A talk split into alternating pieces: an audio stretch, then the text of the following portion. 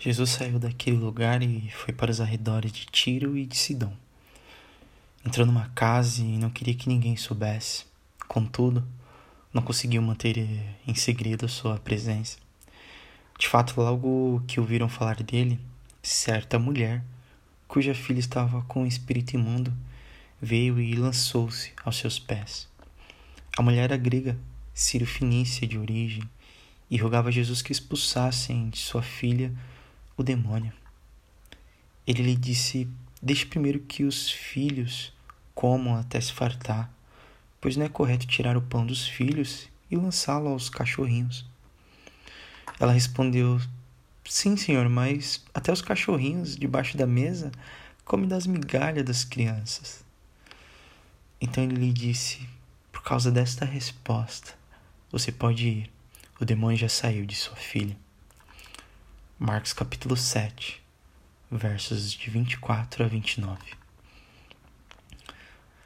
Não sabemos o seu nome, nem sua árvore genealógica, apenas que ela era uma certa mulher. Ciro Finícia, mas é uma certa mulher.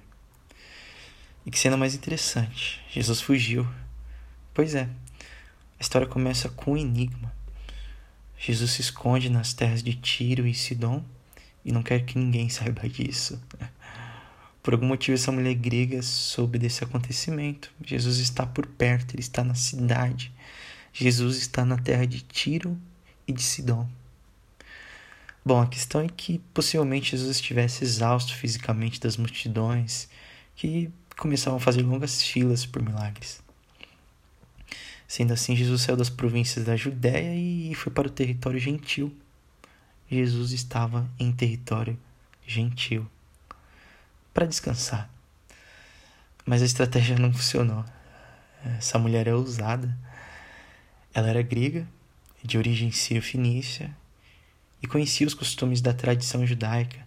Sabia muito bem que, por ser gentia, por ser mulher, não tinha acesso ao templo de Jerusalém, à casa de Deus, não tinha as credenciais do clero, Portanto, é uma mulher gentia pagã, cuja filha está possessa por um espírito impuro. Ela sabe muito bem que, de acordo com a moral, nos bons costumes, dos valores, da tradição, ela não poderia ter contato e aproximação de um judeu, quem dirá de um rabi. Mas ela é ousada, pouco importa para ela. Ela está em desespero, ela é uma mãe desesperada. Ela não se preocupa com a reputação. Ela entra na casa sem pedir licença, sem convite, sem ser da religião dos discípulos e se prostra aos pés de Jesus pedindo que expulse o espírito impuro de sua filhinha. Uma mãe que chora pela morte de seus filhos é uma cena que não pode passar desapercebida por nossos olhares. Porque morte não é apenas parar de respirar, é saber que estamos sendo consumidos por desejos que nos levam à morte, por espíritos que nos levam à morte.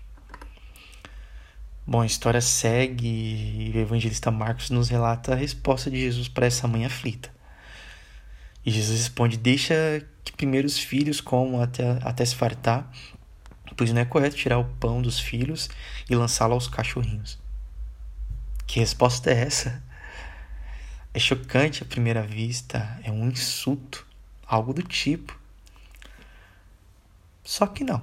Naquela época a sociedade não gostava de cães, os judeus chamavam os povos vizinhos de cães impuros. Portanto, mesmo que na primeira vista pareça ser um insulto, um insulto e muitas vezes até é, na verdade, é uma metáfora, é uma linguagem. A palavra utilizada cachorrinho, que na verdade significa filhotes, ela, por ser mãe, saberia entender essa linguagem. O que Jesus está dizendo a ela é: você sabe como são as, as refeições em família? Primeiro come as crianças à mesa e depois come os animaizinhos de estimação. Não é certo quebrar essa ordem. Essa história, pelo evangelista Mateus, ganha outros aspectos na narrativa. ele utiliza: Eu fui enviado somente às ovelhas da casa de Israel. Isso está em Mateus capítulo 15, verso 24. Jesus é o Messias do povo de Israel, onde é concentrado o seu ministério e o anúncio da salvação.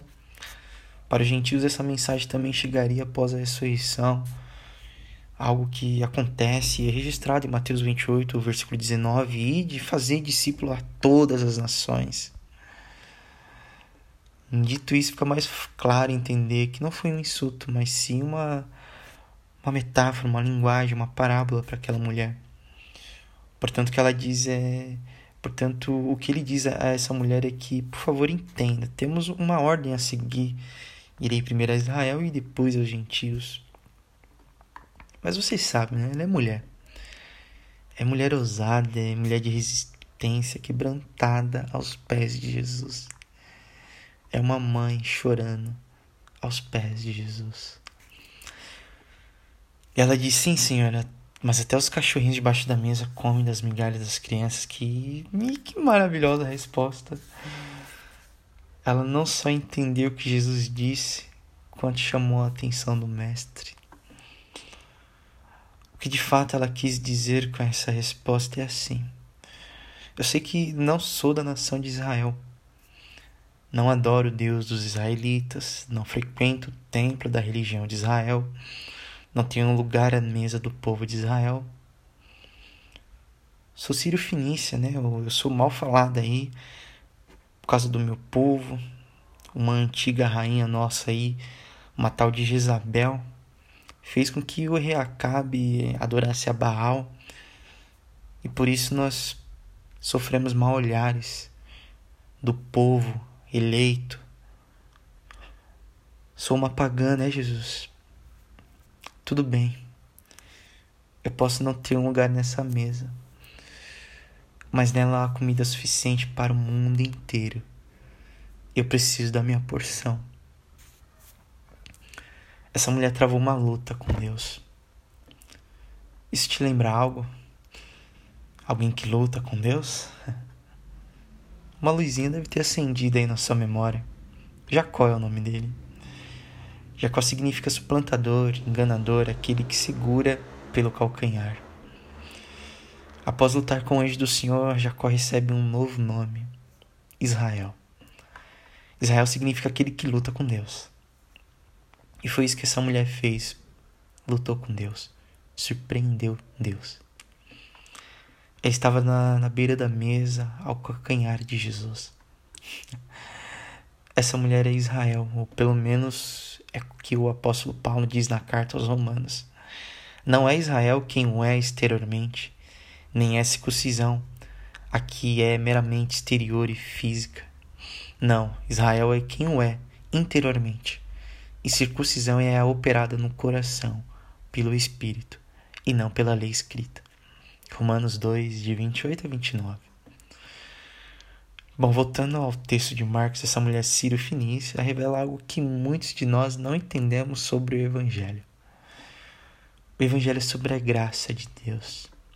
E quando essa mulher pede que, precisa, que ela precisa da, da porção dela, não é arrogância, não é um grito de superioridade, mas é como alguém que deposita em Jesus seu anseio sua aflição, confiando naquilo que me pertence e que é a bondade de Deus. Certamente bondade e misericórdia me perseguirão todos os dias. Essa mulher tem isso no coração. Você consegue perceber a diferença? O nome disso é graça. Confiar na bondade de Jesus. Mas sabe o que eu gostaria que você para, não parasse de pensar ao terminar de ouvir, se é que ouviu até agora? É que Jesus escolheu discípulos, ensinou-os, chamou-os, cada um por seus nomes. E eles são lentos, não conseguem compreendê-lo. Em todas as parábolas que Jesus contou, nenhum discípulo homem foi capaz de entender.